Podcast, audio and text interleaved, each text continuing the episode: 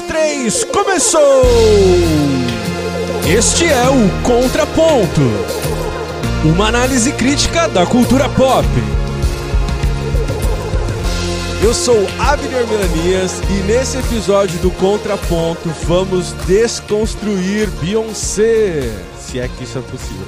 Ou melhor, vamos tentar analisar como é que se constroem os ídolos, né, a partir dela. É, seu último álbum, na verdade, o álbum visual Lemonade, provocou um amplo debate aí misturando algumas marcações das dimensões privadas e políticas da sua carreira, ou ela enquanto artista. É, além disso, foi uma obra super discutida e por meio, assim, a partir dela, né, a gente fica, meio incômodo, inclusive, colocar ou enquadrar a Beyoncé. Arte, ativismo, feminismo, negócios, entretenimento. Bem, para esse papo eu estou na companhia das meninas aqui. É... A Bianca, que eu sempre repito, é uma das responsáveis pela ideia do contraponto, ter saído aí do papel, pois ela participou ali do piloto, ainda chamado de Betelero, Sexo na TV. Então, Bianca, por favor, se apresente aí para os nossos ouvintes. Diga quem você é, o que, que você faz de produção de conteúdo na web. Aproveita esse espaço para introduzir aí aos ouvintes a sua voz e quem é você. Oi, gente, sou a Bianca. Eu tô tentando me formar em design agora, esse ano. E é, eu trabalho lá no Projeto Redomas e também na produção, para quem né, tá ouvindo esse podcast, curte podcast, com o Redomas Cast, que é o nosso podcast lá do site. É isso. Muito bem, muito bom. Hoje eu conheci. Hoje não, a gente vem trocando uma ideia. Na verdade, vamos contar o bastidor aqui, né, Bianca? Eu chamei a Bianca e falei assim: Bianca, quem é que manja de Beyoncé? E aí ela indicou a Luciana Peterson ou Peterson, é, se apresente aí aos nossos ouvintes, diga quem você é, o que, que você faz, o que, que você produz. Olá, eu sou a Luciana Peterson, eu faço jornalismo, faço parte da equipe do Redomos também.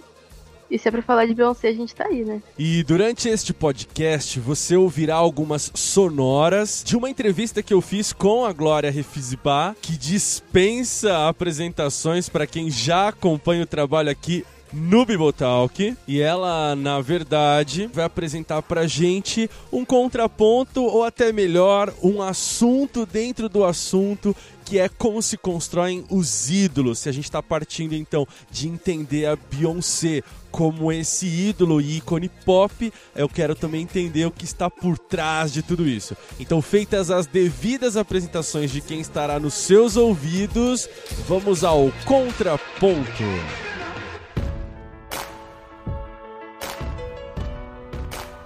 Quem é Beyoncé?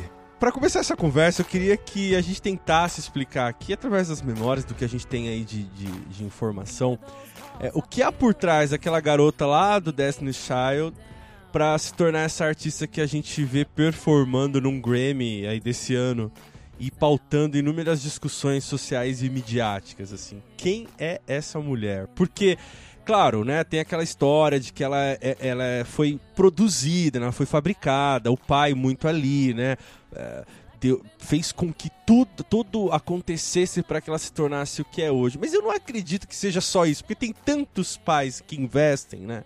Tem tanta gente talentosa, tem alguma coisa ali, né? Então eu queria que a gente tentasse, numa introdução aqui, principalmente de repente para quem uh, ainda não ouve, né, ou ouve muito por cima, ou acha que ela é simplesmente uma, uma, uma artista pop aí, igual a qualquer outra, né? Que eu acho que ela tem uma singularidade. Eu queria que a gente, nesse primeiro momento, é, mostrasse aí para os ouvintes o que é essa singularidade, como ela se destaca e o que a gente poderia falar. Quem é ela, né? Eu acho que se eu for, for pensar como definir, assim, como explicar quem é Beyoncé, eu acho que eu diria uma cantora pop.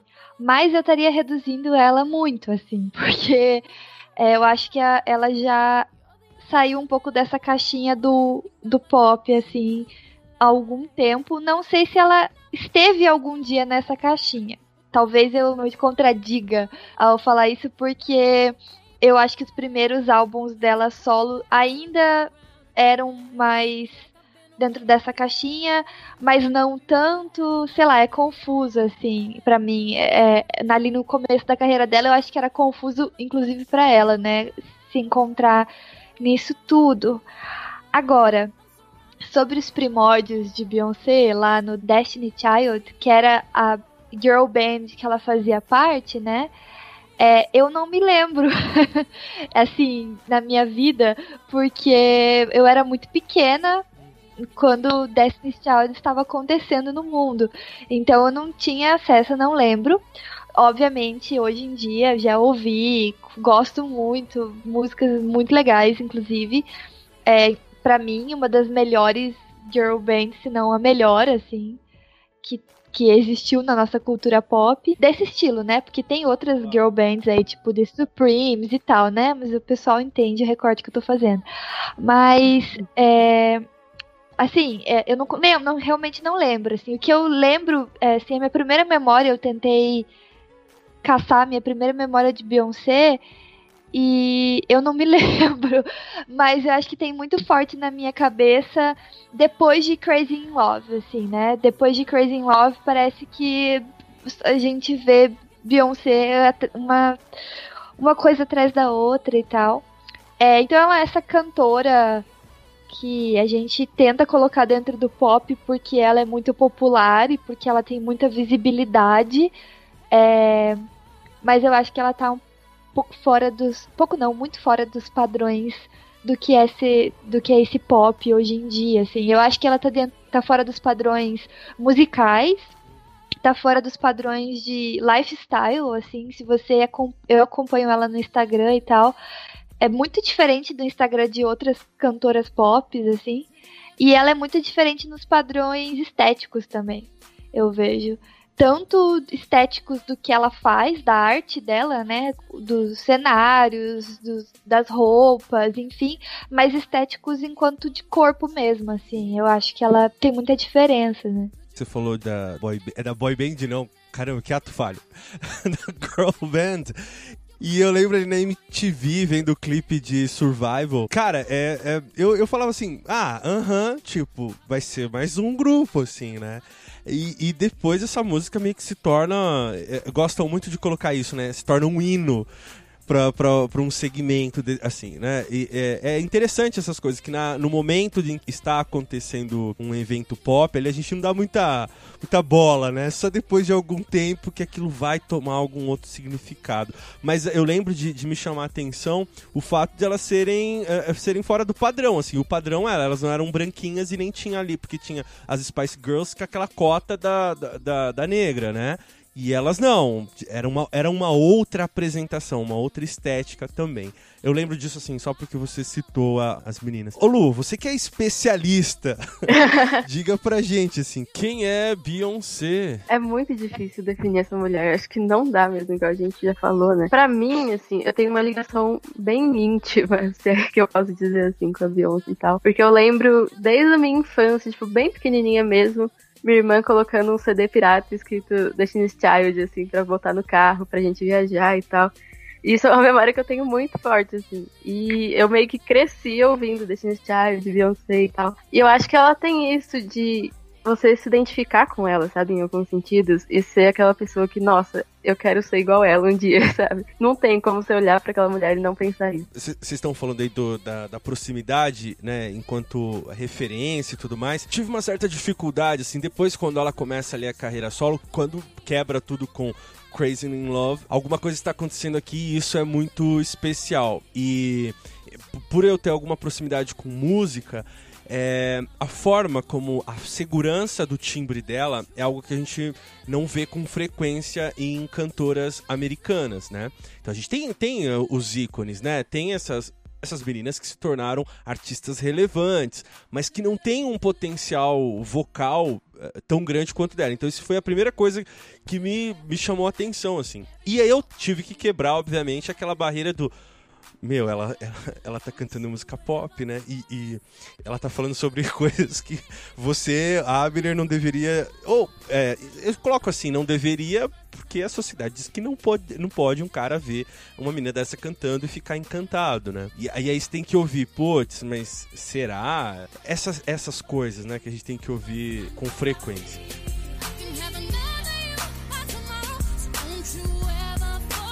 E nessa primeira sonora eu faço uma pergunta bem fácil para Glória, que é como é que nascem ou se constroem os ídolos? Como nascem os ídolos? Essa é uma pergunta bem bem interessante, porque eu acho que a formação de um ídolo, ela envolve tanto algo exterior a nós, que vai de exterior, de fora para dentro, como também de dentro para fora, né? É, nós somos, nós, digo, os seres humanos, nós nos surpreendemos, nos maravilhamos muito com as coisas, nós admiramos, contemplamos as coisas, mas ao mesmo tempo há uma tendência natural em nós de entronizar, de entronização, né? De entronizar alguém ou alguma coisa. Tanto é assim que os povos sempre tiveram seus líderes, tiveram seus heróis, tiveram seus deuses. O ícone não precisa ser é, estar restrito à religião. Existem ícones das artes, existem ícones da política, os ícones das guerras. Então, é, não surpreende que existam também os ídolos pop. E quanto à figura, exatamente o que significa exatamente um ídolo, para que a gente entenda essa formação desse ídolo, eu preciso entender o que é o ídolo. Eu diria que a figura do ídolo ela envolve não só admiração, a nossa admiração, mas também o mistério. É preciso que ele seja uh, algo a ser descoberto, algo que de alguma forma nós não entendemos, nós não compreendemos. Existe também a inacessibilidade, né? Ele não, ele não pode ser alguém tão próximo de nós. Se ele é próximo de nós, nós o conhecemos perfeitamente ou com maior facilidade e podemos perceber os seus defeitos, os seus problemas, as suas faltas, as suas falhas. Então é preciso que ele seja esteja distante, né? E nós acabamos elevando essas pessoas ou essas coisas justamente porque ele é algo diferente de nós, ele é algo que nós consideramos que está muito é, distante de nós, não apenas na qualidade, mas também de, na acessibilidade.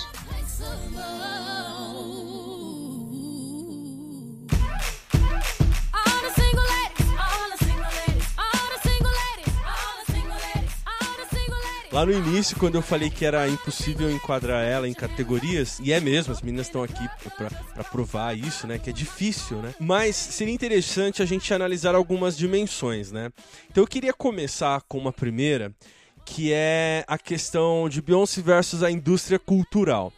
Então eu queria só dar um resumo para quem não sabe, é, que ela rompeu com alguns serviços tradicionais de streaming tanto é que se você for buscar lá no, no Spotify, você não tem o álbum Lemonade lá, né? Você tem só no Tidal, que é, é Tidal que fala? Acho que é. Que é o serviço que o marido dela, né, o Jay-Z, é, com com alguns outros parceiros constroem essa plataforma que ainda ela não tem um alcance global, né? O, o Spotify ainda está na frente, tudo mais.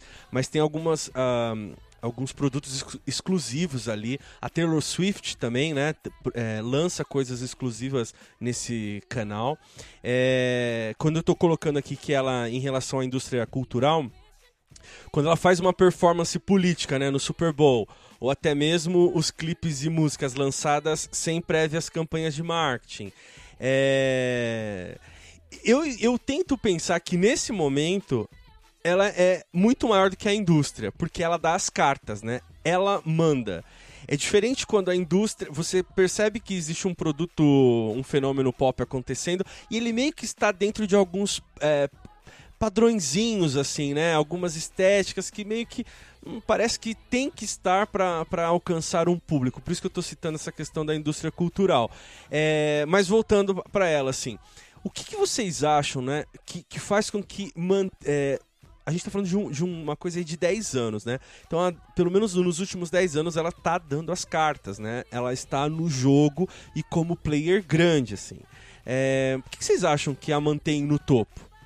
É, eu acho porque, porque ela tá consolidada, né? Já, assim. O que eu acho que é uma coisa que se mistura, né? Ela sempre foi diferente, eu vejo assim, mas ao mesmo tempo eu não sei se ela deu as cartas sempre, né?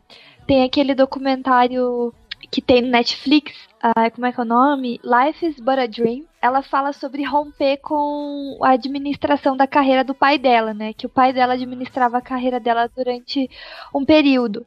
É, e eu acho que isso, assim, realmente é um divisor de águas, assim, na, na vida dela. Se não me engano, o próximo álbum que vem, depois dela romper com o pai dela, é o For. Você vê que, assim, existe, existia sempre um elemento de diferença na Beyoncé que eu acho que faz parte dela. E eu tô falando só dos álbuns mesmo. Eu não tô nem falando só da, da apresentação externa dela, mas na música mesmo, assim. É, e isso foi consolidando ela. Mas eu acho que quando ela rompeu ali, e eu não sei o que, que aconteceu ali também, que é, é, o For parece um álbum completamente diferente do que ela já tinha feito, mas ainda é ela. Então, eu acho que o dar as cartas envolve muito também porque é óbvio que eu poderia dizer aqui, ah, não, ela sempre foi uma pessoa diferente, por isso ela seguindo, sendo fiel a quem ela é, agora ela consegue dar as cartas. Mas não é bem assim, né? Tipo, quanta gente que sendo fiel a quem é não explode, não ganha milhões e tal desse jeito, né? Então eu acho que não, não dá pra gente também falar ah, só porque ela foi fiel a quem ela é, ou só pela porque ela foi muito bem produzida, ou só porque ela é extremamente talentosa. Eu acho que é uma união dessas coisas que fez com que hoje ela pudesse dar as cartas e, e pudesse falar essas coisas. Eu lembro que eu assisti um, uma entrevista da MC Carol e da Carol Conká e elas estavam falando sobre música com mensagem, com crítica social e tal. E a Carol Conká fala: Olha, aqui no Brasil a gente não pode fazer que nem a Beyoncé, que afundou um carro de polícia num clipe. A gente não tem esse tipo de suporte que ela tem. A gente não tem esse tipo de público que ela tem. Então a gente não pode fazer esse tipo de coisa. E eu lembro que essa frase me marcou muito, porque eu fiquei pensando, nossa, é verdade. Assim, é, é a Beyoncé realmente realmente tá fazendo as coisas porque porque ela pode fazer isso, sabe? Porque ela dá conta de é, fazer uma homenagem ao Malcolm X no Super Bowl, sabe? Ela, ela dá conta de fazer esse tipo de coisa e das implicações que isso tem. E, e é muito doido isso, assim. E eu vejo, às vezes, é, uma coisa interessante é que muita gente ouve Beyoncé de uma maneira. É, de uma maneira. Não é bem inocente a palavra, mas é uma maneira mais alienada a mensagem geral dela, ao que ela tá querendo passar. É, sim, e assim, às vezes até meio contra, tem um discurso meio contra ao que ela tá querendo passar, mas sem perceber, tá consumindo a música dela. Não sei como é isso nos Estados Unidos, porque não vivo lá, não li relatos de lá, mas eu já vi isso acontecer aqui nos Estados Unidos e é uma coisa que eu vejo acontecer com cantoras como Carol Conká, que hoje, dentro do meu círculo de pessoas com quem eu convivo, é, eu vejo muita gente ouvindo Carol Conká, que tem uma série de mensagens também sobre negritude, sobre mulher, que às vezes a pessoa nem concorda com isso, mas ela tá lá dançando e tal, consumindo, indo no show. e, e, isso é interessante, assim, pensar a respeito da Beyoncé, de que realmente é ela que tá dando as cartas, porque acho que é bem complexo porque, assim. Na verdade, é um paradoxo, né, Bianca? Porque se ao mesmo. Eu, eu vi bast... leio bastante crítica também nesse sentido, que ela só faz o que ela faz porque ela é quem é. Mas ora, se ela é quem é e ela faz o que ela tá fazendo, ela poderia não fazer, inclusive, né? Então, a opção, né, a escolha dela passa por uma questão mercadológica, né, de um momento em que a gente vive.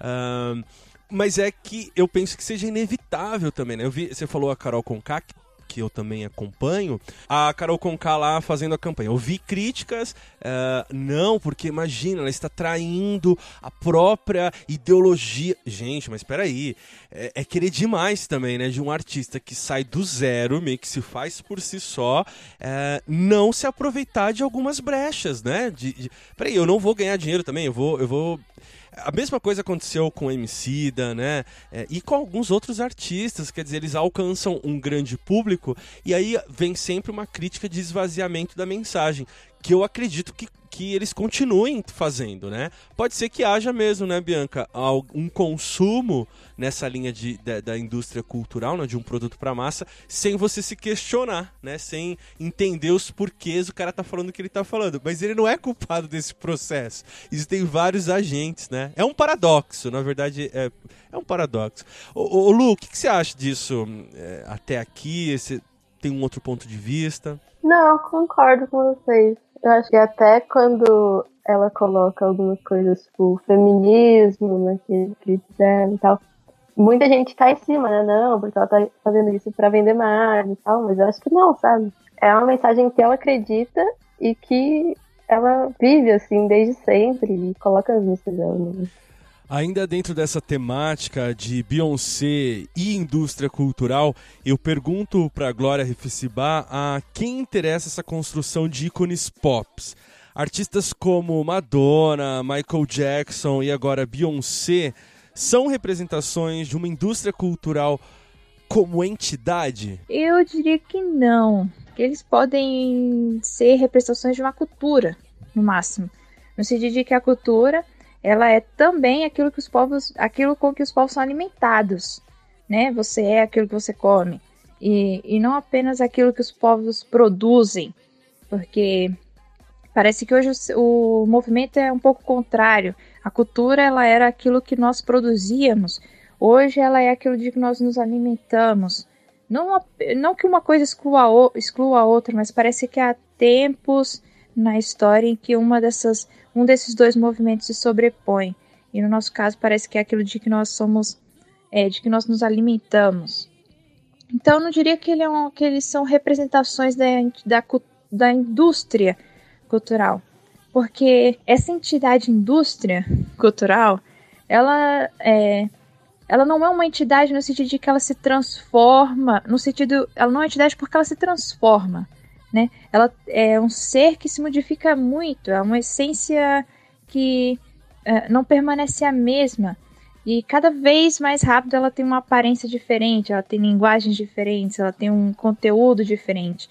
Então, é, não existe uma, uma indústria cultural, eu diria que eles são representações de uma cultura. Justamente porque a cultura, sim, ela é bastante modificável. Que interessa a construção de ícones pop, eu diria que é a resposta mais rápida é ao mercado, ainda que essa conversa já pareça bastante desgastada.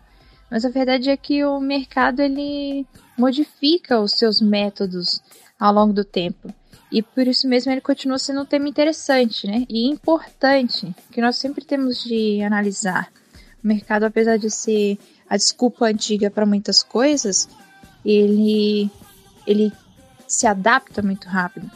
E nós, de certa forma, estamos sempre atrás do que ele realmente é. Precisamos sempre correr atrás desse prejuízo, né? Agora, é, eu acho interessante que você tenha citado esses artistas, porque eu vejo uma diferença entre eles. É, eu separaria, por exemplo, ícones como Elvis Presley, os Beatles, Michael Jackson, Madonna, dos atuais Beyoncé ou Justin Bieber. E eu digo isso porque os primeiros, para os primeiros, na época desses primeiros, do Elvis Presley, dos Beatles, etc., essa expressão de ícone pop global tinha uma outra conotação. Eles eram realmente ídolos de todos, né? Ou seja, eles alcançavam a variedade de grupos que os artistas de hoje não alcançam. Na época deles havia popularidade no sentido de uniformidade. Hoje a popularidade tem o sentido de quantidade, de, uma, de um grande número de pessoas. Na época do, do, do, Elvis, dos Beatles, do Michael Jackson, da Madonna, é, aqueles grandes artistas, na época deles, o mercado ele estava ainda no processo de alcançar novos lugares, novos mercados, de atravessar fronteiras. E a tática de venda que foi usada era de que todo mundo gosta, você vai gostar também, né? Uh, havia uma ênfase no querer ser igual a todo mundo. É, vou gostar de Elvis porque todo mundo gosta de Elvis. E realmente esses artistas conseguiam popularidade em grupos diferentes. Novos, velhos, homens, mulheres, uh, ricos, pobres, etc. Já hoje, é, parece que os artistas atuais, eles. O mercado, na verdade, de hoje, ele alcança outros lugares já com muita facilidade. Então a tática desses. É, para vender esses artistas atuais tem que ser outra. Tem que ser a tática da personalização. Não é mais eu gosto porque todo mundo gosta, mas é o mercado me vende algo de que eu especificamente gosto. Hoje o mercado ele é personalizado, né? É, se ele me faz acreditar que eu sou único, que eu tenho um gosto único e que ele tem aquele produto que atende exatamente a mim. Então, os artistas hoje, eles não são globais no sentido de gostados por todo mundo, mas globais no sentido apenas de que eles atingem, eles atingem com muita facilidade países dos mais diversos, né? Atingem muitas pessoas, mas eles são sim é, muito personalizados, eles são de grupos específicos, de faixas etárias específicas, de comunidades específicas, enfim, é, então eu faria uma divisão. Eu não diria que a criação dos ídolos, desses ídolos, é a mesma de antes, desses ídolos pop. Mas hoje o mercado pega uma tática, se faz, faz uso de uma tática diferente. Apesar de a lógica, a necessidade ser sempre a mesma, né? A necessidade de encontrar alguém a quem você possa admirar. E o objetivo do mercado seja sempre o mesmo obviamente, de uh, crescer, uh, mas as táticas mudam, né? E eu acredito que essa é uma diferença importante entre os ídolos de antes e os ídolos de hoje.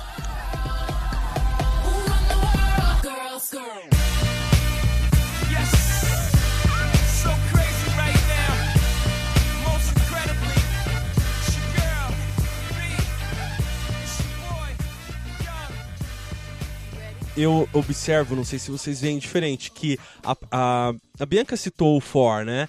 É, a partir do Run the World, é, me parece, e até mesmo a, é, a, partir dos discursos que ela faz no lançamento de, do clipe e das músicas do, do, do, do, álbum, de que tinha um discurso ali muito forte, né? É, tem inclusive uma aspas dela aqui, assim, os homens tiveram a chance de dominar o mundo. ela estava divulgando o Run the World.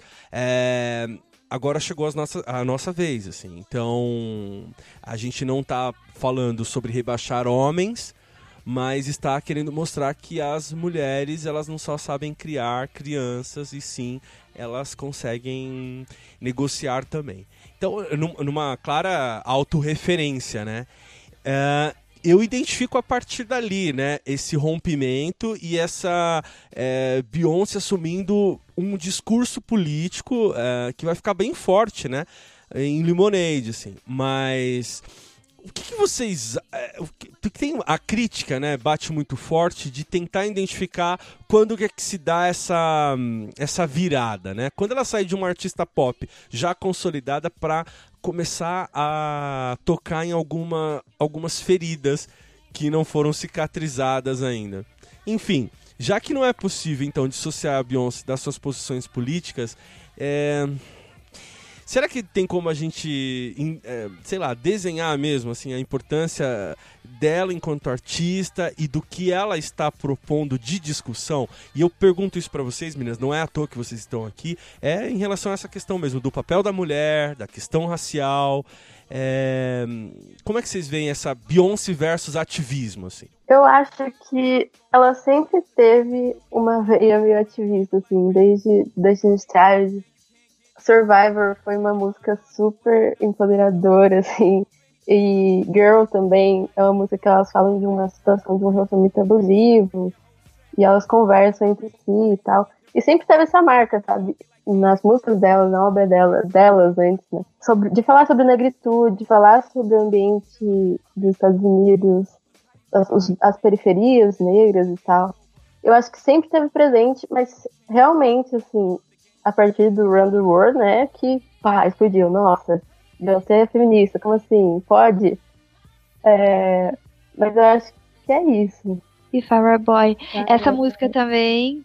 E já é da, da fasezinha dela. Sim. É, tem aquela To the Left, To the Left. que é super descartável, né? E os clipes têm essa mensagem também, né? De... Eu acho que o Lemonade teve muito essa pegada, assim, de ativismo mesmo e tal, muitas críticas. Acho que a Beyoncé sempre foi essa pessoa, sabe? Ela não virou uma ativista do nada. A gente, a gente tava falando, ah, ela tá fazendo isso para vender e tal, que é sempre uma discussão. Parece que sempre que eu tô aqui no contraponto eu tô falando disso, né? Ou que eu tô comentando. Mas mas eu, mas eu vejo isso assim, é, nesse caso, realmente como é, ah, então quer dizer que o mundo tá falando sobre isso, então deixa eu falar sobre isso. E agora eu tenho todo o suporte de uma discussão que tá muito maior. É, vamos falar com bastante sinceridade e não vamos nem olhar a realidade dos Estados Unidos que não é a nossa. Mas há 10 anos atrás, existia essa discussão gigantesca. As pessoas sequer sabiam, porque até hoje elas não sabem muito bem, mas as pessoas sequer notavam a existência do feminismo pelo menos na minha realidade, é assim, como uma discussão, não, assim, isso não, não existia. É, então, como é que como é que você traz uma discussão dessa? E será que a Beyoncé tinha essas discussões assim tão internalizadas? Porque é óbvio, como a Luciana falou e eu concordo 100%, ela já tinha esses pensamentos, esses questionamentos, mas será que ela já tinha dado nome para eles? Será que ela já tinha é, dado um embasamento teórico, porque ela tem a Flawless, né? Que é a música que tem parte do discurso da Chimamanda, que é o nome do discurso é Sejamos Todos Feministas. Então você vê a Beyoncé consumindo conteúdo é, formativo mesmo, né? Nessa, nessa questão do feminismo, do empoderamento feminino. Então a gente vê, assim, tipo, uma diferença. E assim, a gente não pode esquecer que uh, ali é o artista, enfim, a pessoa que está produzindo, seja cantor, seja ator, enfim, é, essa pessoa ela tá passando por um, uma jornada dela, né? Tá, tá é, adquirindo conhecimento, tá recebendo influências. Então, eu acho que tem uma questão de timing, assim, é, que ela soube aproveitar e, tipo, parabéns, é isso. Azar de quem não tá aproveitando. Não, não é pecado nenhum e azar de quem não tá aproveitando, sabe? Porque quem, para quem, quem que a gente quer, como que a gente quer ser visto a daqui aí 10 anos, né? A gente quer. Porque a Beyoncé, a gente tá enxergando ela hoje como uma pessoa que há 10 anos atrás estava falando de coisas que a gente tá falando hoje.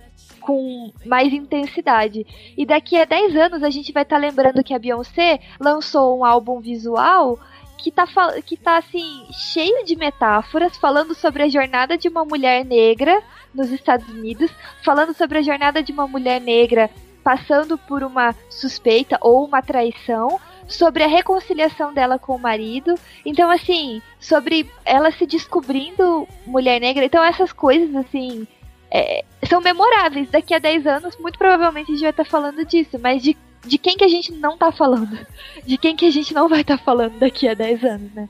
Então, eu vejo isso, assim, azar de quem não aproveitou esse momento, porque é hora. Você tava falando, Bianca, eu lembrei de é, Ring Off do, de 2014, que ela, ela faz ali uma homenagem pra mãe e que, que só para contextualizar, né? A, a mãe se separa do, do, do pai dela, né? É, e ela, na, nessa música, ela meio que parabeniza, né, o fato de dela finalmente tirar a aliança, recomeçar a vida. Ela cita a sensualidade e a beleza da mãe, tá, isso em 2014. Pode parecer que é muito, uh, muito perto, mas se a gente pensar em produção mesmo, né, do que, do que vem, né, de lá para cá, já, já tem muita coisa, né? E quando vocês falaram sobre é, o, o Lemonade também.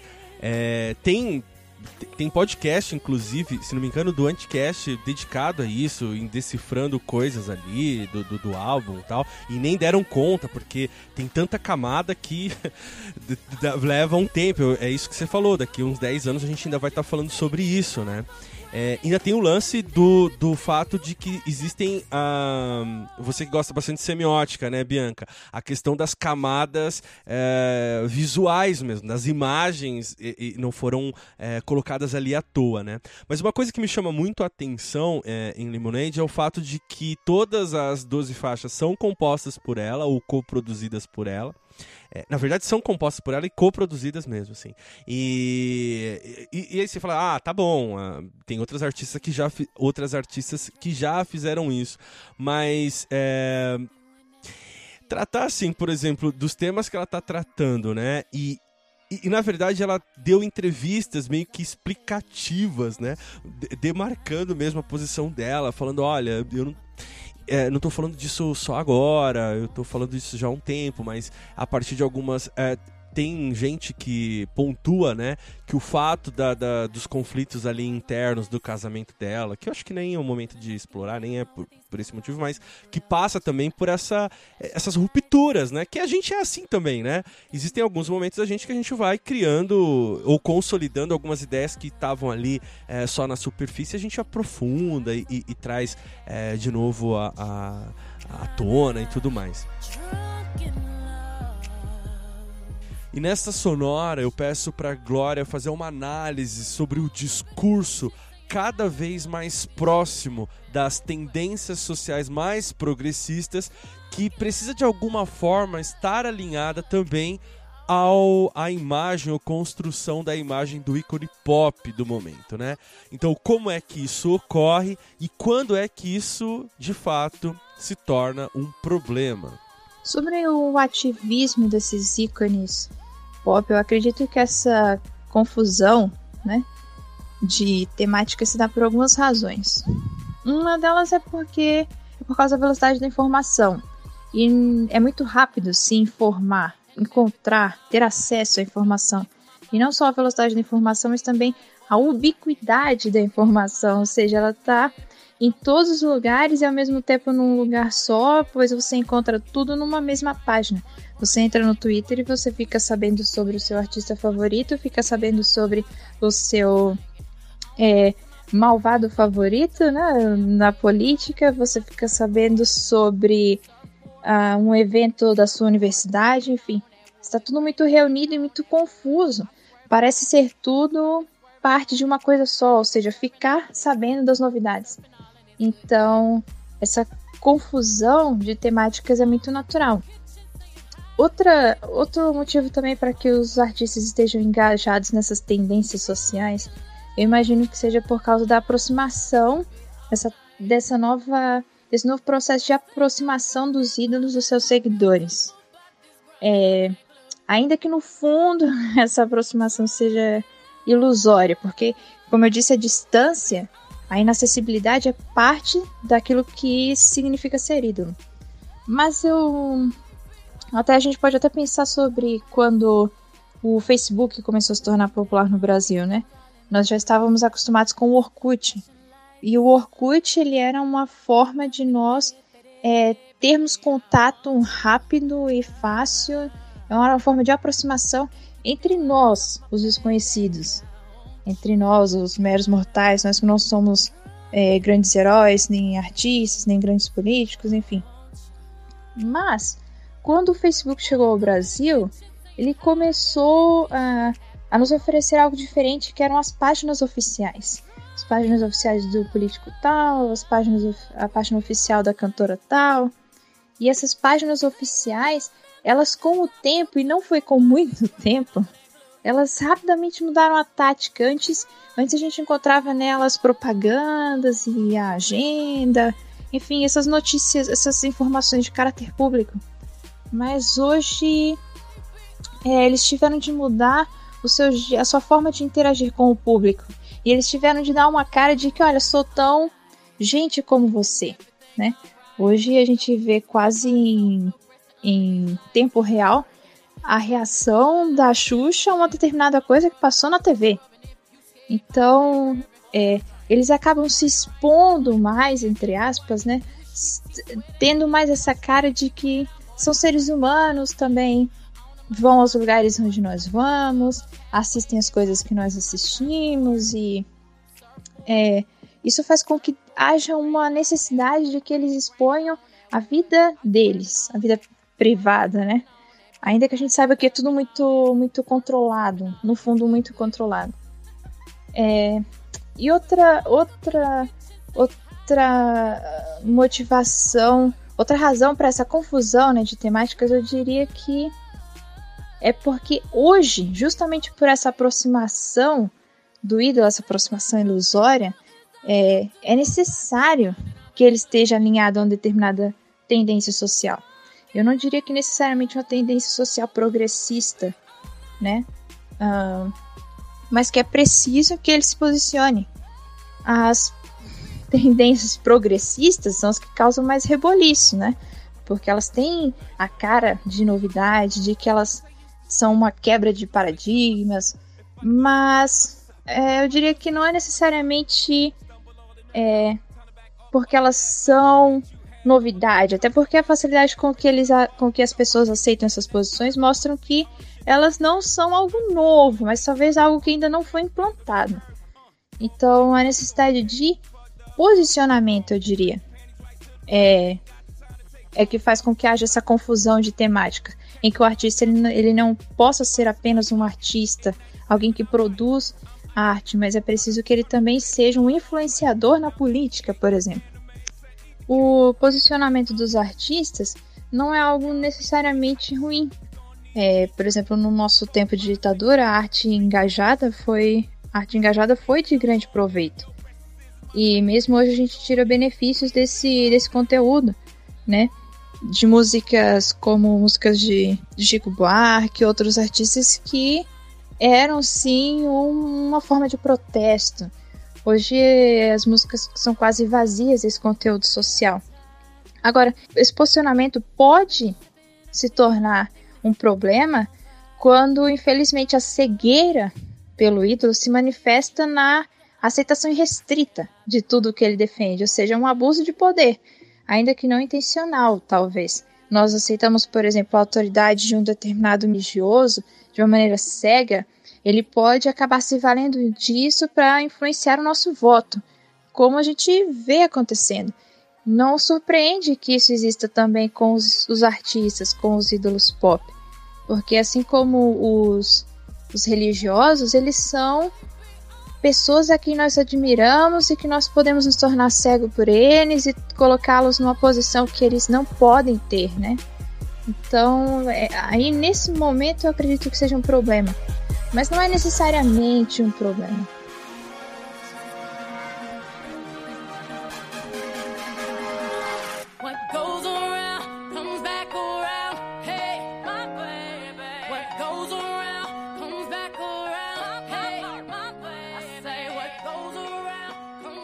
Eu sei que vocês já citaram o fato dela ser uma referência, né? Mas eu queria que a gente desenhasse mesmo para os ouvintes, para os caras que estão ouvindo, ou mesmo as meninas, assim, por que é importante ter uma artista como ela, dizendo que ela está uh, dizendo. Queria, queria que vocês, como mulheres, dissessem exatamente uh, como é que se dá isso, né?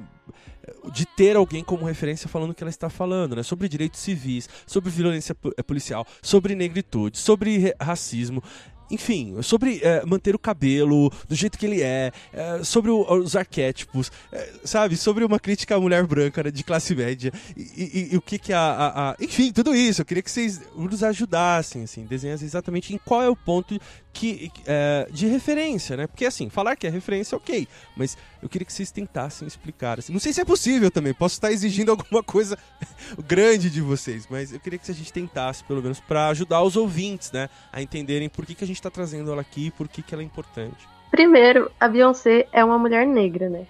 E isso pega muito na questão da representatividade, sabe? De eu olhar na TV e ver alguém que é igual a mim, assim, que eu posso ser, eu posso chegar lá, sabe?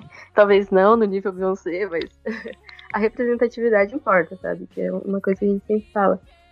E ela é uma artista, assim, que tá na MTV, tá na rádio. Eu lembro de, da época de pré-adolescência, assim, que todo mundo cantava música na escola e tal.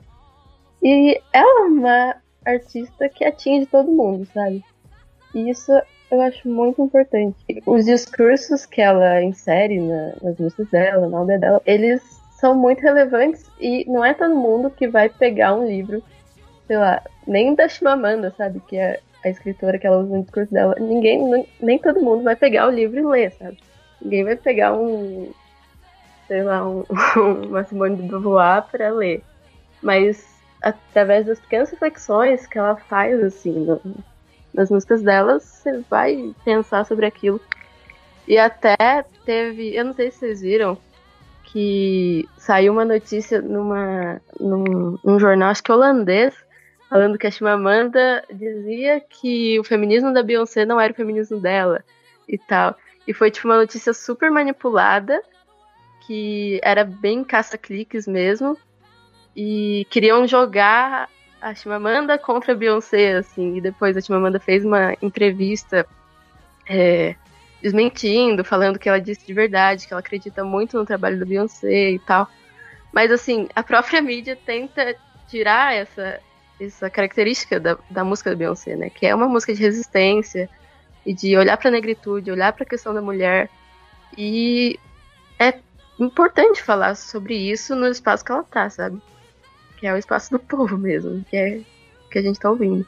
Sim, eu não posso falar sobre é, representatividade de mulher negra, né? Porque não é meu, meu lugar de fala. Mas eu posso contar uma, uma coisa que é muito. Como é que eu posso chamar isso? É muito racista da minha parte. Não tem outra, outra explicação. Mas talvez também é porque eu era bem mais nova quando isso aconteceu e esse tipo de discussão nem fazia parte do, do meu universo. É, eu fui uma pessoa muito fã de Taylor Swift durante muitos anos, principalmente na pré-adolescência, que ela falava exatamente comigo, né? Tipo, exatamente, inclusive de jeito, né, e tal, é, de, de, enfim, aparência e, e tudo mais. E é, eu lembro de um, acho que foi um VMA, que tem toda uma treta entre o Kanye West e a Taylor Swift, né? E essa treta começou porque um dia a Taylor Swift ganhou lá melhor clipe, se não me engano. Eu, eu, eu não lembro que ano foi isso, gente, mas ela ganhou melhor clipe. E o Kanye subiu no palco, arrancou o troféu lá, o prêmio da mão dela, totalmente desagradável, e falou: Ah, é, esse prêmio aqui tá um absurdo você ganhar, que quem tinha que ter ganhado era a Beyoncé. Aí eu, Bianca, não sei quantos anos eu tinha, provavelmente ali entrando na adolescência, eu pensei, nossa, mas que cara babaca, né? Nossa, onde já se viu tirar o prêmio da Beyoncé, da, da Taylor Swift, blá blá blá. Assim, eu achava a Beyoncé uma artista incrível, mas se os grandes conhecedores de música, sabe, que dão esses prêmios, estão dando pra Taylor Swift, obviamente é porque ela é melhor, blá blá blá blá blá. Essa era a minha cabeça ali naquela época. Isso, assim, depois, obviamente, esse tipo de coisa bem, é, assim, da, da mídia mesmo, né, de, de fofocas e tretas, acabou saindo da, do meu dia a dia e tal, fui me ocupando com outras coisas, mas essa treta do Kanye West Taylor Swift perdura até hoje, né. E esses dias atrás, é, esses dias atrás, na verdade faz um tempo já, saiu um super texto na internet falando sobre o feminismo da Taylor Swift e tal. E era um texto meio conspiratório e tudo mais. Todas as pessoas que eu tive contato e leram esse texto acharam ele exagerado. Mas uma coisa ele tinha que me. Assim, deu aquele insight que eu não tinha até 2016 ou 2017, eu não me lembro se foi no final do ano passado ou no começo desse ano que esse texto estourou, que o Kanye West subiu no palco para falar sobre visibilidade dos músicos negros. Tipo, ele subiu ali no palco porque ele viu que, tipo, a Beyoncé, mesmo tendo um trabalho é, é muito digno de levar o prêmio. Eu não sei qual clipe que a Taylor Swift ganhou, nem qual que a Beyoncé estava concorrendo, mas eu tenho certeza que era tão que, é, que era tão merecedor e talvez até mais pela qualidade que eu vejo dos clipes da Beyoncé hoje, mas é, o que, eu, o que eu não percebi na época é que existia uma crítica naquilo que ele estava falando, que existia um porquê. Óbvio, o jeito que ele fez, ter subido no palco. Ele também não falou da melhor forma possível. Ele podia ter deixado muito mais claro o que ele estava falando e tal. É... Tudo isso eu acho assim que não, não, foi, não foi o melhor jeito. Mas a crítica que ele fez e o porquê que ela fez essa ele fez essa crítica é, ficou muito claro para mim de que até a gente tá falando, né, sobre a Beyoncé ter esse público e tal, mas mesmo ela tendo esse público, mesmo sendo a Beyoncé, e hoje a gente fala dela assim, né, tipo, ah, não é Beyoncé, é, a Beyoncé, a gente não assim, eu não, eu não tinha me ligado disso, assim, e é uma coisa muito simples, e é uma coisa que eu vivi intensamente, porque na época eu muito fã de Taylor Swift, fiquei muito brava e nunca ouvi uma música do Kanye West porque me recusava piamente, mas assim, claro que hoje em dia já ouvi, né, mas assim, tinha uma resistência muito grande a ele, é, mas não tinha me ligado. E não tinha me ligado porque provavelmente aquela questão nunca nem teria passado na minha cabeça. Mas hoje, quando eu assisto é, Formation, quando eu assisto Sorry,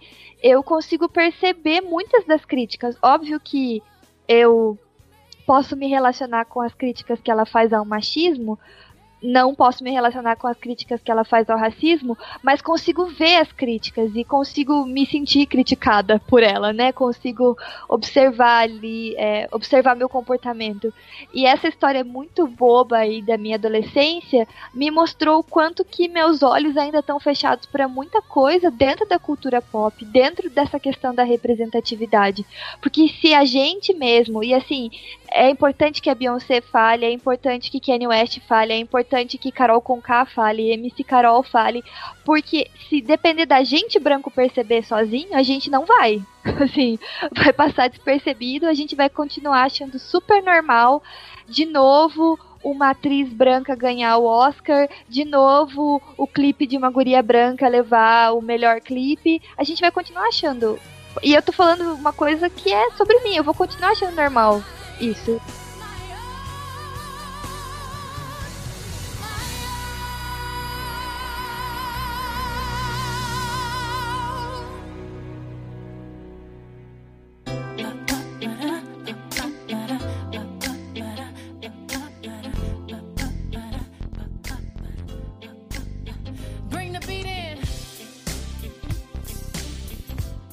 Bem, esse é o momento em que a gente fala sobre a Beyoncé e a comunidade gay ou a comunidade LGBTT. E eu não tô falando isso nenhum desmérito, mas é em relação à sigla que está sempre em mudança, ou à medida que a gente descobre que há algumas outras divisões no, no estabelecimento da, de como essa comunidade se organiza e tudo mais. Bem, a minha questão mesmo é como é que a Beyoncé tem uma influência tão grande uh, nesse público especificamente e a partir de que momento é que eles passam a idolatrá-la. O que eu queria de vocês nesse caso é que vocês de alguma forma nos dessem as suas impressões sobre como e por que ela atinge esse determinado público. E eu aproveito esse momento para fazer uma pequena observação aos mais atentos que o áudio das nossas convidadas vai ser modificado em termos de qualidade a partir desse momento. Porque a nossa primeira parte da gravação ocorreu via Skype, deu tudo certo, até que a conexão foi derrubada e a gente não teve mais como continuar naquele momento. Então, esse áudio é uma outra captação, nesse caso, via WhatsApp. Então, eu acho que a Beyoncé se, se caracteriza como o que a gente chama de diva pop, né? Como Madonna, Britney, é, Katy Perry, apesar do trabalho delas ser muito diferente entre si, ela, elas entram nessa categoria. E existe toda essa cultura na comunidade LGBT+, de é, ter a sua diva pop, né? Aquela que você vai admirar e vai ser muito fã e tal. E digo isso não só por observar e consumir um pouco do conteúdo feito por pessoas LGBT no YouTube ou na internet como um todo, mas também por conviver com muitos deles, né? É, ontem mesmo eu tive uma aula, uma aula sobre é, gênero e, e raça, e a palestrante falou sobre a geração tombamento. E a geração tombamento seria esse movimento artístico, social, caracterizado por pessoas negras LGBT, e os representantes seriam Carol Conká, Lineker, enfim, essas pessoas. E eu acho que a Beyoncé, apesar da geração tombamento ser uma coisa é, brasileira, a Beyoncé meio que entra dentro disso, assim, desse movimento é, de grupos que foram uh, oprimidos, que agora estão criando uma nova cara e produzindo uma nova estética e tal. Que a gente conversou aqui sobre a, as mudanças e as escolhas estéticas é, de Beyoncé durante a sua carreira. E foi muito interessante, inclusive, a aula de ontem sobre isso, sobre essas influências estéticas, né? Porque, como eu faço design, a gente estava falando sobre como a materialidade constrói raça e constrói gênero, né? E e aí ela falou de um movimento chamado afrofuturismo. Não parei para pensar se a Beyoncé incorpora ou não, talvez, talvez não. Muito provavelmente ela tem essas influências do afrofuturismo, que aí já é um movimento mais é, dos Estados Unidos. Mas uma coisa muito interessante é isso, assim, que é, ela parece incorporar esses valores da geração tombamento, né? Esses valores uh, de liberdade de expressão, de orgulho de quem é, da sua raça, é, de um resgate das próprias referências e não uma simples reprodução de outros, outras referências já feitas, né? Então acho que a Beyoncé acaba trazendo isso, assim, um pouco disso, que é uma linguagem que fala muito com o que a gente está vivendo agora como geração, o que a minha geração está consumindo atualmente, né? E você, Luciana, qual sua impressão sobre Beyoncé e a comunidade a gay? A Beyoncé ela é uma diva pop, né? E dentre as divas pop, eu acho que ela é uma figura muito representativa. Assim. A Bia até citou algumas divas, Lady Gaga, Madonna, e poucas dessas que a gente lembra como ícone são negras. Né? E durante a carreira dela, eu acho que a Beyoncé foi ocupando o espaço da música pop, que é um espaço que não é para mulher negra, né? Porque o, o negro, teoricamente, é para cantar música, entre aspas, urbana, né? Cantar hip hop, cantar aquele black music. E aqui no Brasil, sei lá, cantar samba, rap, enfim é, esses espaços, alguns ritmos alguns estilos ainda são bem fechados para as pessoas negras, assim, a gente ainda tem que ocupar. Eu acho que a Beyoncé, ela fez esse papel de ocupar o mundo pop muito bem, sabe? Eu acho que porque ela se destaca entre todos, assim. Entre, né, como a gente já falou, ela é a Beyoncé. E aí eu acho que daí vem essa ligação de parte da comunidade LGBT a ela, assim, sabe? Porque nem toda LGBT gosta de pop, necessariamente, enfim. Mas eu acho que, em especial, as pessoas negras da comunidade LGBT, eu vejo elas admirando muito. Eu acho que ela consegue se comunicar muito bem com as pessoas, sabe? Ela dialoga, ela fala pra gente, para as pessoas negras, ela fala pra população LGBT. E acho que essa é uma das razões, assim. Eu acho que a Beyoncé vai além no sentido de ressignificar a música pop, sabe? Principalmente no Lemonade, que é o último álbum dela. Ela revela uma qualidade artística, assim, muito grande, que eu achei muito incrível. Ela mostra como ela é uma ótima compositora, ela faz arranjos vocais, assim, muito bons. É, ela se mostra como artista mesmo, sabe? Ela faz um álbum conceitual que vira pauta de críticos de arte no mundo inteiro. E assim, não que o resto da música pop não seja bom também, mas inclusive gosto muito. Mas a qualidade musical da Beyoncé, especialmente nesse álbum Lemonade, é uma coisa muito incrível, sabe? Eu acho que às vezes a gente deixa de apreciar alguns gêneros musicais e tal, ou alguns artistas, como a Beyoncé, porque a gente cria esse preconceito, sabe, com a música pop. E, ai, não é uma música pra mim, e isso é uma coisa que a gente precisa quebrar. Eu lembro de uma vez que tava eu e meu irmão em casa. E a gente era bem pequeno. Mas eu, como caçulinha, eu sempre tive muita influência musical dos meus irmãos. E dos meus pais também. Minha mãe é professora de música. Então, o tipo de arte, de música que eu consumi, consumo até hoje, assim, tem muito a ver com o que eles me mostraram. Eu lembro que o meu irmão, ele tava vendo a MTV e tava passando um DVD da Beyoncé, assim. E ele gritou, tipo, nossa, vem aqui ver isso agora, não sei o que. Eu saí correndo e tal. E cheguei lá, era um, um show da Beyoncé. E era um show que só tinha mulher cantando, assim, tocando e dançando. e no backing vocal. E em todos os lugares só tinham mulheres.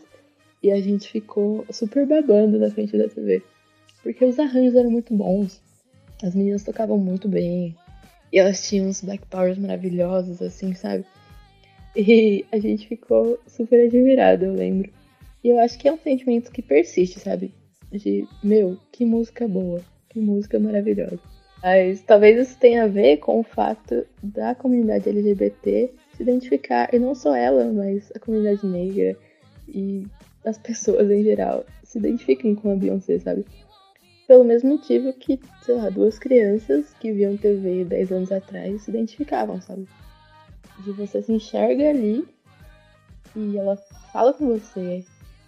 É uma música boa, sabe? Muito bem, muito bem. Bianca queria esclarecer um ponto que não tinha ficado claro, né? Eu acho que a questão das referências não ficou bem claro. Então eu vou dizer novamente que essa geração, ela não só tem trazido é, referências novas, mas tem ressignificado referências que eram marginalizadas. Culturas de gueto, estéticas, como por exemplo a estética negra, tem trazido é, e mostrado novas formas de ser, né? novas formas de se portar no mundo, de se mostrar para o mundo. E aí que eu acho que a Beyoncé ela, ela acaba se tornando essa voz que está dizendo muitas coisas e está representando muitas coisas que essa comunidade já é, né? Você se vê ali. É uma questão de representatividade mesmo. Bom, e eu peço para Glória também apresentar sua perspectiva sobre esse ponto. Sobre os artistas falarem mais a um determinado grupo, a determinados grupos, eu diria que é uma prova do que eu falei antes, né? De, da, nova, da nova tática de personalização, da prática do mercado de nos iludir, querendo dizer que tal e qual produto, no caso um artista pop, é a resposta específica para uma necessidade específica ainda que seja específica de um grupo, ou seja, de várias pessoas, né? O ícone pop ele acaba assumindo o papel de representante, de porta-voz de uma reclamação social específica. É, o que atrai hoje, o que o artista atrai hoje, ele atrai hoje justamente porque ele distingue e não mais porque ele uniformiza. Não mais porque ele é o ídolo de todo mundo, ele é a voz de todo mundo, porque é impossível ser a voz de todo mundo mas justamente porque ele distingue, ele deixa marcada a diferença.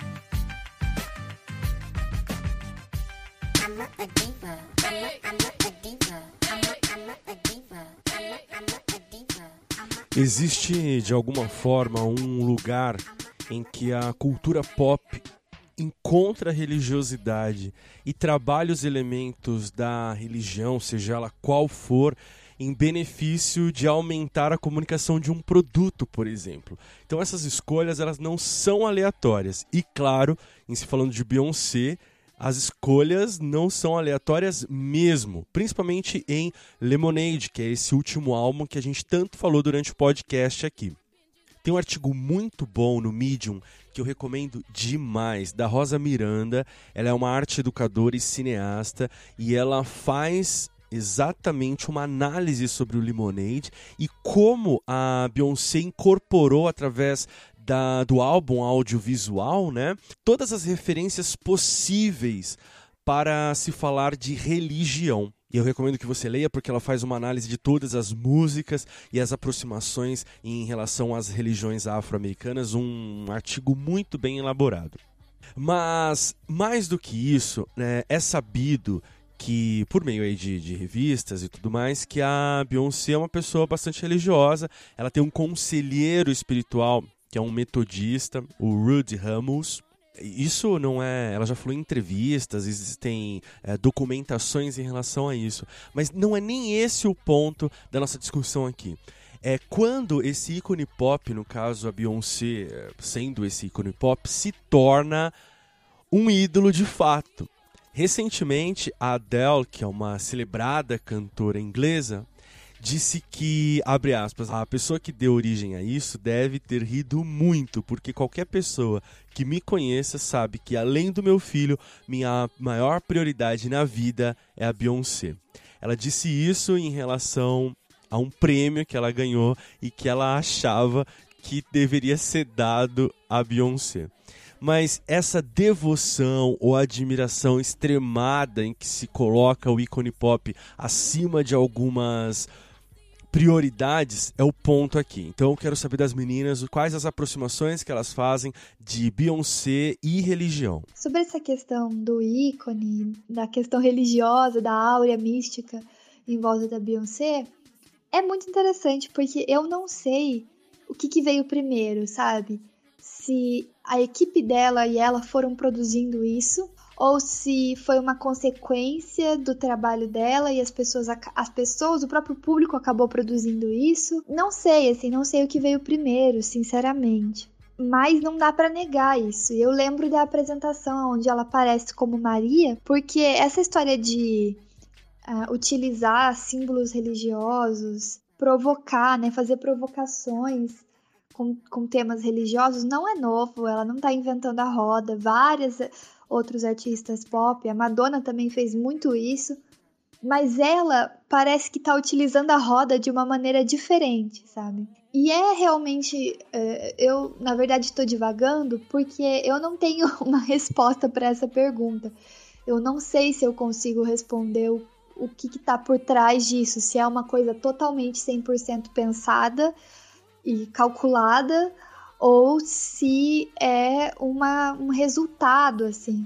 Porque o que eu sinto acompanhando o Instagram dela, acompanhando algumas coisas da vida pessoal dela, é que ela se expõe bastante e ao mesmo tempo não, ao mesmo tempo você sente que não sabe nada sobre ela. Tem o um documentário que a gente comentou aqui, aonde tem várias gravações pessoais dela.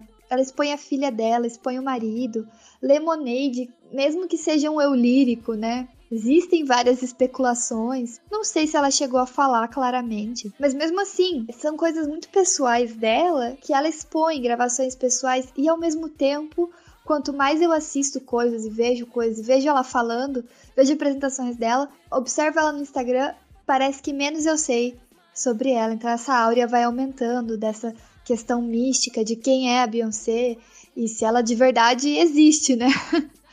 Porque é, quando ela entra no palco, e para mim isso é uma é um dos grandes responsáveis por essa criação dessa áurea, ela realmente parece uma deusa, uma rainha africana que veio de outro mundo e ela manda em tudo, assim, ninguém mais aparece quando ela está no palco. E é muito emblemático isso naquela apresentação do Super Bowl, que ficou super famosa, né, com o Bruno Mars. Quem é Bruno Mars? Entendeu? Bruno Mars estava ali, mas quem é Bruno Mars quando ela entra? Ninguém sabe. Então, ela domina, assim, né? Tudo é, é sobre ela. E é uma questão de presença mesmo, muito forte. Então, não dá para negar essa áurea de de Beyoncé. É uma questão quase religiosa mesmo, né? Porém, como isso se deu, não faço a menor ideia. Não faço a menor ideia. Sinto, sinto isso, sinto essas coisas acontecendo. A Luciana fala agora um pouquinho sobre o jogo simbólico estabelecido pelas relações que a Beyoncé faz enquanto deusa pop. Assim, realmente ela é exaltada como uma deusa, né? Por muitos dos fãs dela, assim, em alguns momentos, chega nesse nível. E eu acho que tem a ver com isso que a Bia falou, de ela ser meio misteriosa, né? Mas ao mesmo tempo, ela mesma revela aquilo que você precisa saber sobre ela, né? E você só tem acesso sobre as informações que vêm dela mesma, assim. Por exemplo, a gravidez de gêmeos só veio a público quando ela já tava com a barriga bem grande, né? E por ela mesma, assim, ela postou no Instagram e acho que no site dela também o ensaio da gravidez e tal. Inclusive teve aquela história de que ela tava esperando para anunciar no Grammy, mas a Blue Ivy, que é a filha dela, contou pros coleguinhas da escola, daí virou aquela fofoquinha, né? E aí ela resolveu divulgar de vez. Mas ela tem isso, né? Eu acho que é um pouco de autoproteção, sabe? Em relação à mídia, e em relação à indústria, porque é uma coisa que ela precisa, assim. Ela já foi bem agredida, né? Eu lembro de um caso que a mídia caiu em cima do cabelo da, da filha dela, porque ela tava deixando natural, né? Assim, black, cabelo crespo. E falando que ela não penteava o cabelo da menina e várias coisas assim, racistas, inclusive. Eu acho que ela sente essa necessidade de se proteger e dessa maneira ela mostra quem dá as cartas, né? Ela mostra que ela não tem problema com a exposição da vida dela ou de coisas pessoais, e sim como com como essa exposição se dá, né? E essa aura mística, esse endeusamento em volta dela, eu não sei se é uma coisa que ela quer criar. Eu acho que bem pelo contrário, inclusive, porque eu não, não lembro, na verdade, se sempre foi assim, mas eu vejo que nos últimos tempos ela tem tentado tirar essa idolatria em volta dela, sabe? E se mostrar mais humana. Mais gente como a gente, assim. Mostrar que ela passa por perrengue também, que ela tem defeitos também. E assim, eu tô falando isso porque eu lembrei que no álbum visual do Lemonade, que é assim um filme de uma hora maravilhoso, porque quando ela lançou esse álbum, além das músicas, ela fez meio que um filme, né? E ela disponibilizou no Tidal. E acho que se vocês quiserem assistir, tá lá grátis. Você pode, tipo, criar uma conta grátis por um mês, depois você tem que começar a pagar. Mas nesse um mês grátis você consegue assistir e ouvir, enfim. E esse álbum visual gira em torno do grande tema, que é o adultério, né? Que a Bia até comentou. Que pode ser um lírico, e eu acho que não, Bia, não, não confirmaram nada, assim, sabe? Até hoje não sabem se realmente Daisy traiu ela ou não, se ela fez um personagem ali. Mas para mim deu a entender que sim, ela foi traída, assim, pelo jeito que ela conta, pelo processo mesmo que ela, que ela conta no, no álbum, eu entendi que acho que sim, foi traída. Mas ela fala sobre o processo individual, né? Sobre as consequências para a família dela, fala da história dela também, mostra a avó do Jay-Z, mostra tipo, várias pessoas fala que o pai dela também traiu a mãe dela. E o próprio Jay-Z aparece, né, em algumas cenas até bem tensas, assim. E ela fala dessa questão individual, da situação que ela viveu, ou não, né, que ela pode ter vivido. Mas ela entra muito num conceito que a gente chama de solidão da mulher negra. E se vocês quiserem pesquisar, é bem interessante esse assunto que é um âmbito mais político, assim, de como as mulheres negras costumam ser descartáveis, entre aspas, assim, substituíveis muito facilmente.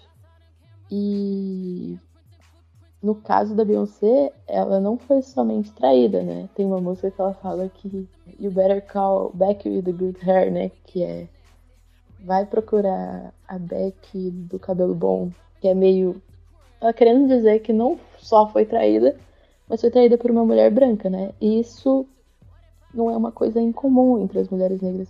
Então, a gente fica vendo que, mesmo ela sendo a Beyoncé, a gente pensa, meu Deus, como alguém é capaz de trair essa mulher, né? É o primeiro pensamento que a gente tem quando ouve aquele álbum. Mas ela mostra que mesmo assim, é, ela ainda sofre as dores de ser uma mulher negra e ela fala por nós e e a nós, né? A nós, mulheres negras. Nesse momento, a Luciana faz uma análise do Lemonade em contraponto ao que eu apresentei lá no começo do artigo do Medium da Rosa Miranda.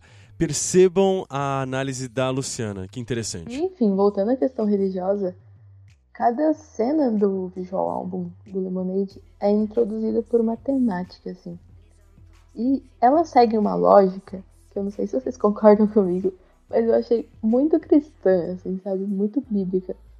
É, alguns das, dos títulos dessa cena são Intuição, que eu me lembro, depois Negação, depois passa por Raiva, eu acho. Tem uma parte de Vazio, Prestação de Contas, e aí tem os quatro últimos, que são muito emblemáticos. Pra mim, eu fiquei, nossa, alguém andou indo na EBD. São perdão, ressurreição, esperança e redenção. Eu achei muito interessante que na parte da raiva, que é a Inger, né? Ela aparece uma plaquinha assim. É bem rápido, você quase nem vê. Mas aparece uma plaquinha falando God is God and I am not. Que é tipo, Deus é Deus e eu não sou, né? E essa mesma frase ela colocou no telão na apresentação dela do VMA, acho que de 2016, né? Foi logo depois que o álbum saiu. E ela colocou essa frase, né? Deus é Deus e eu não sou, no meio da música Don't Hurt Yourself, que ela fala que o Jay-Z tem complexo de Deus, não necessariamente Jay-Z, de uma certa pessoa que tem complexo de Deus. E é uma música bem intensa. Mas em uma das partes, ela fala sobre que nessa exatamente nessa hora que apareceu essa frase no telão, ela falou: "Quando você me ama, você ama você mesma ou você mesmo". Depois ela fala "Love God herself". Eu entendi que ela meio que queria tirar isso de endeusamento dela, sabe? A partir dessas ações e do, de todo o conceito do álbum e tal. Foi uma coisa não sei se estou viajando, talvez esteja. A Beyoncé meio começou a cantar na igreja, assim, né? Se eu não me engano, ela era metodista, é, não sei. Mas essa cultura cristã sempre refletiu muito na obra dela, desde sempre. Eu lembro de várias músicas do Destiny's Child que são um gospel medley, assim. E tem uma música que chama Thank You, que eu acho muito bonita, assim, que é basicamente as três integrantes do Destiny's Child na época, né? Que ah, são elas agradecendo umas às outras e agradecendo primeiramente a Deus por ter ouvido as orações dela e ter juntado as três, sabe? E elas adoram a Deus e citam a Bíblia. então essas referências cristãs sempre tiveram presentes, assim, na vida do Beyoncé. Na Lemonade, especificamente, tinha várias referências, tipo, a Bíblia, apareceu o Holy Book lá, né? Ela fala sobre o batismo em uma cena bem grande, fala sobre perdão de pecados. E tem uma cena que é uma mulher idosa que ela fala, tipo, meu, como a gente deve conduzir nossos filhos?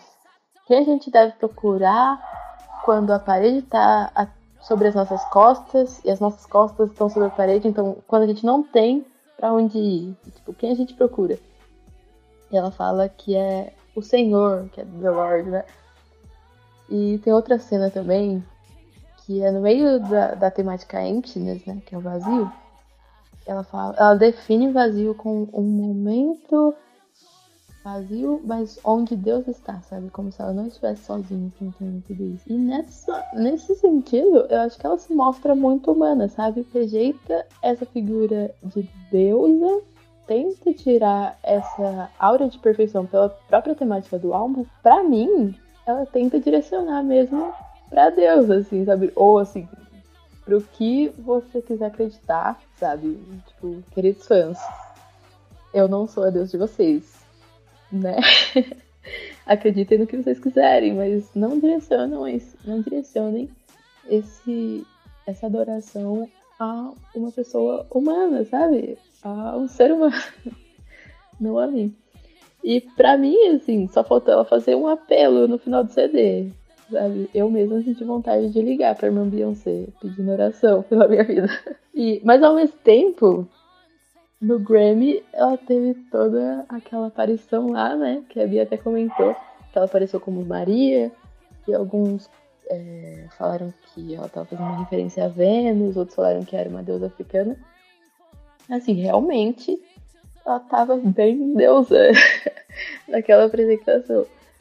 E, mas ao mesmo tempo, eu levei muito pro lado da fertilidade, sabe? De ela falando sobre maternidade e como isso é uma bênção, sabe? Isso, acho que pelo fato dela ter sido introduzida pela mãe na apresentação e exibir o corpo dela enquanto mulher grávida, né? Sem vergonha da barriga de gêmeos que ela tava lá. E eu acho que uma coisa que ela quis mostrar ali foi o lugar da mulher na cultura religiosa, sabe? Como a mulher tem um espaço, deve ter um espaço importante na cultura religiosa. E tem até uma parte que ela mostra uma santa, ela senta numa mesa, né, como se fosse a Santa Ceia, e é uma mesa só com mulheres. Então, eu acho que ela realmente tem muitas referências religiosas e eu acho que ela tem um olhar diferente, eu não sei. Cada hora o olhar dela é de um jeito. É... Eu, enfim, eu acho que é um resgate muito interessante. Olhar a religiosidade do jeito que a cultura cristã se manifesta na obra dela, eu acho muito bonito, realmente. E nessa sonora, a Glória Refisibá faz uma análise sobre o ícone pop se tornando artefato religioso. Se não como totem aos pés do qual se acende uma vela, talvez como objeto a ser adorado, pois o ícone alcança aí a ideia de status, de Deus. Enfim, eu peço para analisar essa questão. É interessante você falar sobre não se acender uma vela, né? Para um ícone pop pois isso mostra que a adoração, a deusificação, né, ela não exige que o ícone seja visto como alguém que se, com quem você mantém um contato espiritual e que pode, de uma maneira sobrenatural, intervir na sua vida. O ídolo é aquele que é maior do que nós, que é separado, que é melhor do que nós. Ele é alguém diferente e único. E justamente essa singularidade, ela faz, ela justifica, né? Ela dá uma desculpa para que a gente despenda tempo, despenda os nossos esforços em honra a esse ídolo. Ele se torna digno daquilo que nós podemos oferecer. Então, nós não vamos é, acender uma vela e pedir para que o Elvis Presley ou o Justin Bieber nos ajude na nossa prova da faculdade amanhã. Mas é, nós vamos acampar durante seis meses para poder ver essas pessoas, né? Nós vamos fazer economias absurdas, vender coisas que temos para poder ver essa pessoa. Nós vamos gastar nosso tempo livre para fazer um, uma carta de rolo e é, dar, dedicar a ele todo o nosso tempo para que ele receba algo que nenhuma outra pessoa recebe, né? Então, essa deusificação, essa criação dos ídolos, essa, esse ídolo não é apenas um ser sobrenatural, ele pode ser um ser até que a gente entende como natural, mas que ainda assim ele é muito digno daquilo que nós temos, ele é muito digno de quem nós somos. Então, é só fechando o assunto, para que a gente possa ter uma. É, juntar as pontas, né? Eu diria que existem sim necessidades e inclinações humanas que são muito naturais. E é em cima delas que o mercado e a política funcionam.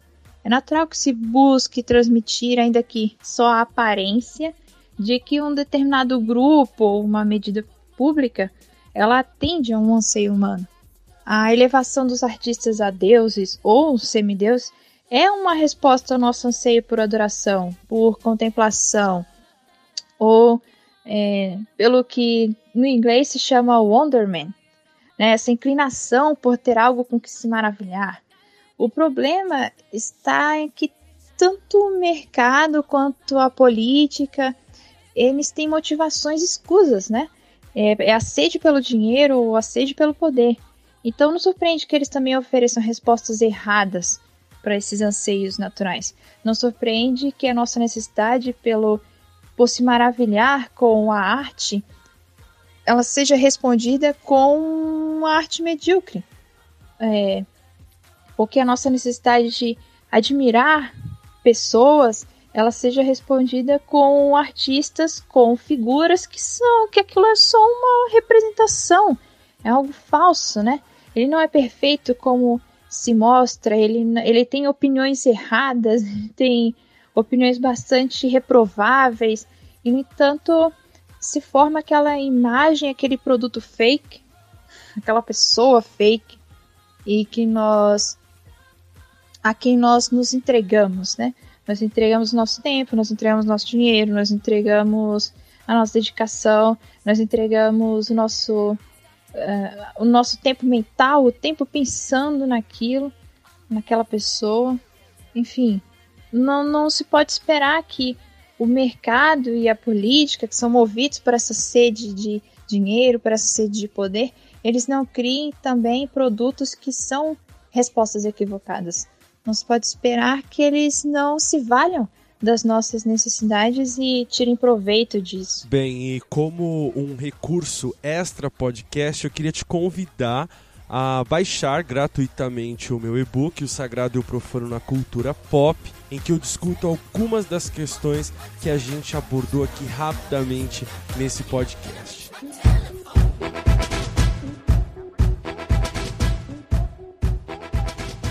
Então só me resta agradecer a vocês por terem participado deste contraponto e eu deixo aqui esse tempo para vocês encaminharem as pessoas que ouviram a voz de vocês aqui nesse podcast e queiram acompanhar o trabalho que vocês produzem. Bianca e depois Luciana.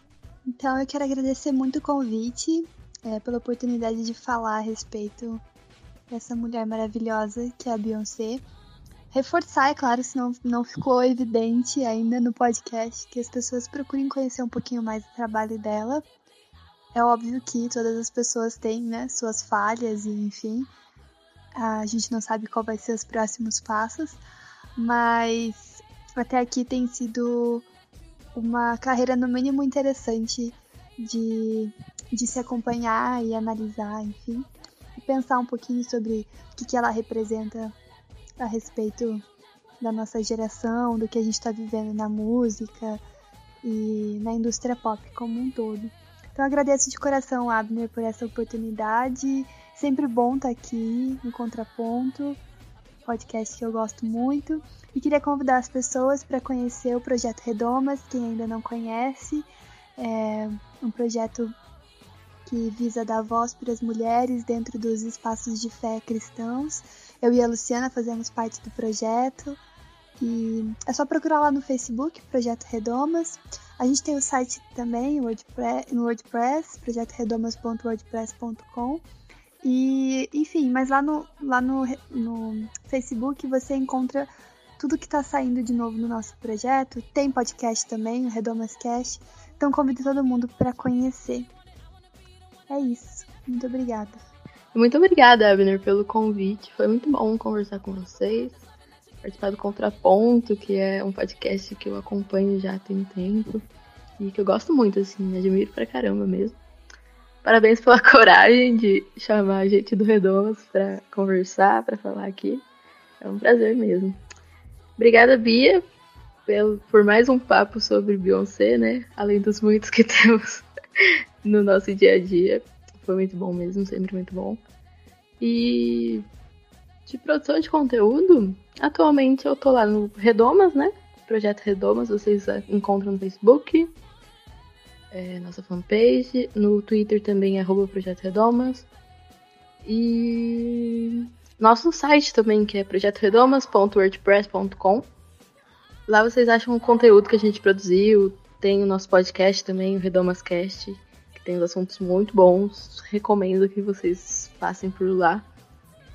E além disso, eu tô aí produzindo conteúdo inútil na internet também, né? Vocês me acham no Twitter, arroba Queluciana, que é o Eluciana.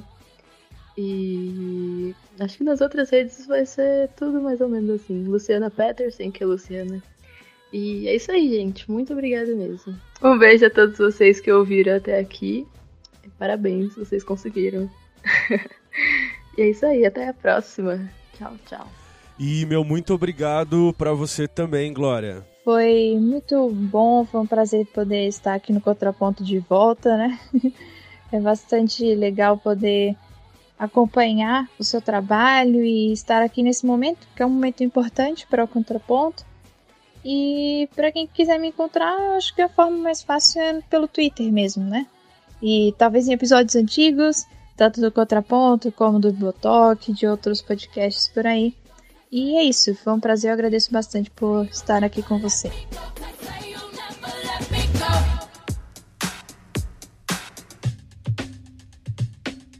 E você que nos ouviu até aqui, apresente seus pontos e até mesmo seu contraponto nos comentários desse post em bibotalk.com ou nos mande um e-mail para contraponto@bibotalk.com.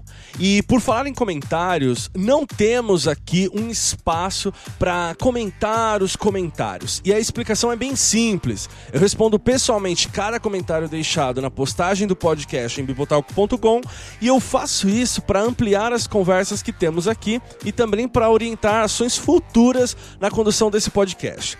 Por isso mesmo que eu quero agradecer a cada um que reserva um tempo para ir até o site, fazer suas considerações.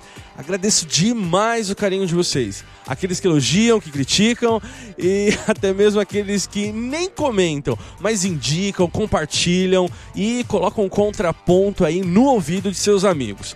Bem, se você utiliza iTunes e gosta do conteúdo do Contraponto, coloque o nosso podcast em destaque, classifique e atribua estrelinhas ao Contraponto. Ah, e eu também gerencio um grupo no Telegram chamado Clube do Contra, em que trocamos muitas impressões sobre estreias, séries, enfim, dicas, reações às notícias sobre cultura pop.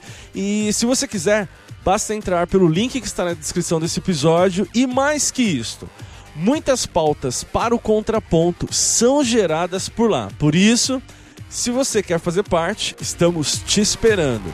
Obrigado mais uma vez e até a próxima!